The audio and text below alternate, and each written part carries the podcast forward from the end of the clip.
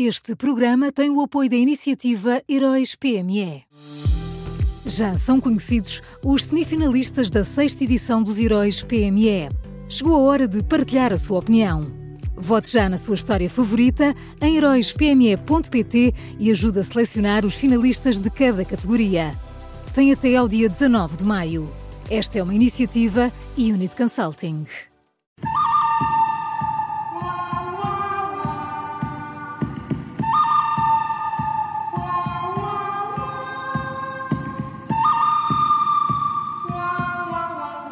E está no ar o Bom, o Mau e o Vilão, sempre com Miguel Pinheiro. Olá, Miguel, bom dia. Bom dia, bom, bom dia. dia. Quem é o bom desta quarta-feira?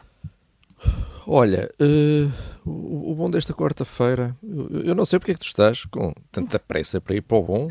É? Então. Uma pessoa nem sequer tem tempo Hoje não é dia do parabéns, de dar os parabéns pelo, pelo dia de ontem, Obrigada, calmamente, Miguel. sem stresses. Tem que, tem que estar aqui agora à pressa a tentar descobrir. Realmente. Isso sim, isso é, é que é bom, isso é que é bom.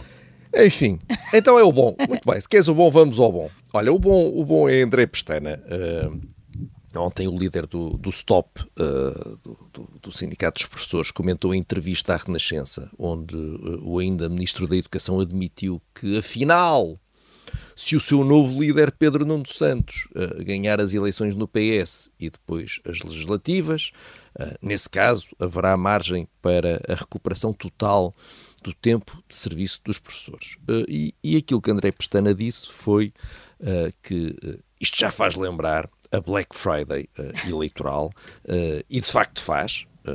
o ainda Ministro da Educação, então, defende a recuperação total do tempo de serviço dos professores. Pedro Nuno Santos, que deverá ser o novo líder do PS, defende a recuperação total do tempo de serviço dos professores.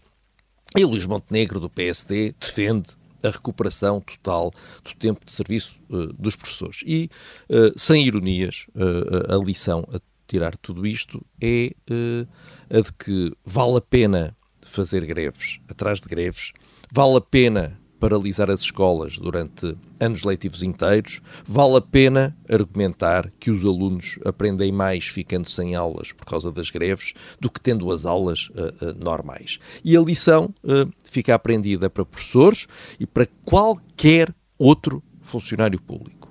E a lição é: se infligirem dor suficiente aos governos e durante tempo suficiente, vão conseguir aquilo que querem. Só é preciso força de vontade, manter o rumo, fazer tudo e mais alguma coisa e acreditem, vão conseguir aquilo que querem. Por isso, olha, está dado o recado a, a toda a gente.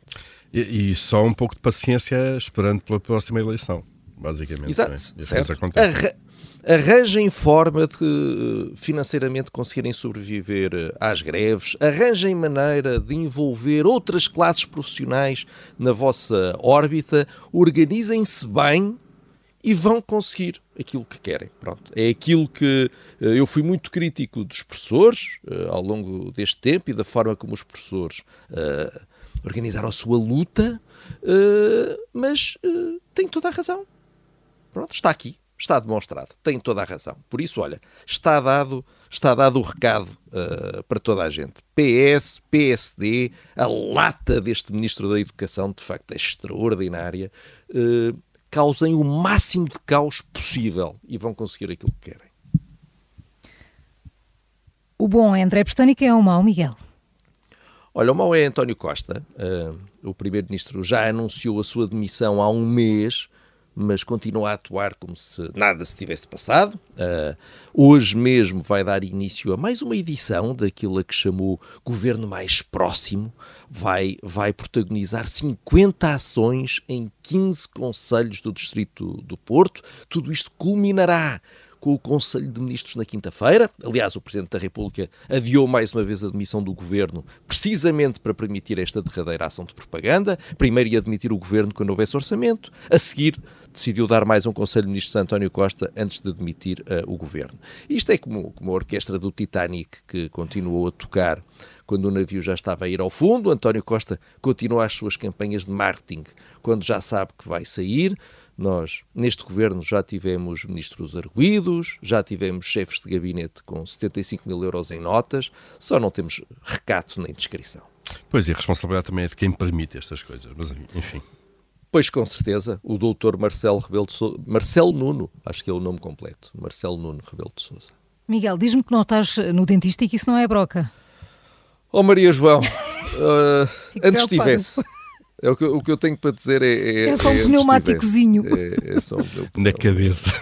Na cabeça.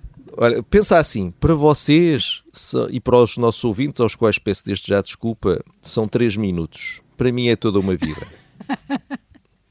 Então vamos lá andar com isto. Quem é o vilão? Vamos, olha, o vilão é, é a nossa classe política. Ontem o, o, atual secretário de Estado da Saúde, uh, Ricardo Mestre, uh, recusou fazer comentários sobre o caso das gêmeas luso-brasileiras, porque, diz ele, o processo está a ser investigado pelas autoridades competentes. Uh, segundo o secretário de Estado, eu vou citá-lo, uh, o Ministério está, obviamente, como sempre esteve, disponível para colaborar na investigação. E também o seu antecessor no cargo, Lacerda Salles, afirmou ontem que se for notificado, ele disse isto, se eu for notificado, responderei em sede própria. E antes disso, o Presidente da República tinha-se refugiado no não me lembro, até que o Ministério Público abriu um inquérito e, aí sim, o Palácio de Belém foi revirado por Marcelo Rebelo de Sousa à procura de documentos. Uh, a nossa classe política continua a achar que só tem de dar explicações à polícia, não tem de dar explicações aos eleitores. Uh, para eles, a sede própria é a Procuradoria-Geral da República, não é o espaço público. Uh, aos eleitores, eles respondem apenas com frases vagas, com dúvidas e com falhas de memória. Uh, e já se percebeu que, para esclarecer este caso das gêmeas, por culpa própria da classe dirigente, não há outra solução e isto só lá vai com a polícia. Vamos então ao resumo. Bom desta quarta-feira é o líder do Stop, André Pestano, o mau é António Costa e o vilão é a nossa classe política.